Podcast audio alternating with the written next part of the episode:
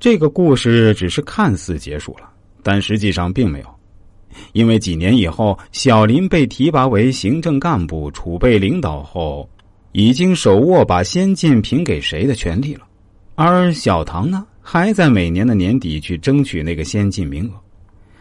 从这个案例中，我们看得出啊，小唐的私心较重，小林或许也有私心，但最起码表现出来很淡泊、很大度。也通过他小唐的评价，展现出了自己的政治能力。小唐得到年底的先进，而小林则得到领导和团队的欣赏，而且这个欣赏所带来的长期利益要比一个先进大得多。私心重的人格局自然小，只盯着眼前显而易见的利益，不为其他人和单位的利益着想，这种人是很难得到领导和团队认可的。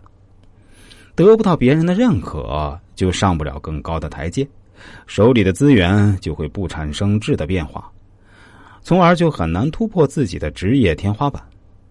故事讲完了，下面我们开始总结职场干货。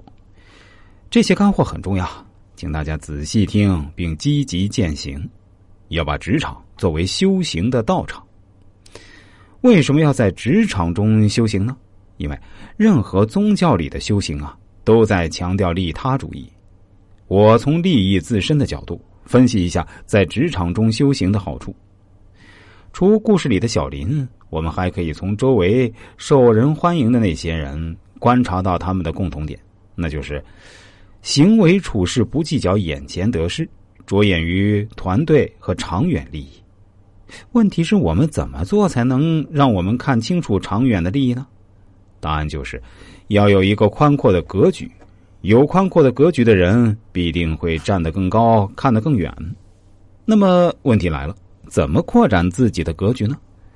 答案是，当面对与人竞争的时候，要表现私心小、欲望少，心地必然清净。心地清净生出来的就是智慧。请注意啊，我不是建议大家无欲无求，而是在面对与人竞争的时候表现。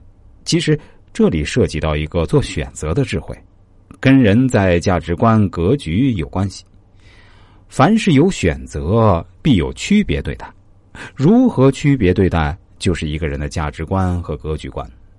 争取眼前利益，牺牲长远利益，就是小的格局观；牺牲眼前利益，换取长远利益，就是大的格局观。在职场中，如何修行自己的格局观呢？人的胸怀都是委屈撑大的，这句角度啊不是开玩笑。我个人建议，先从眼前吃亏开始。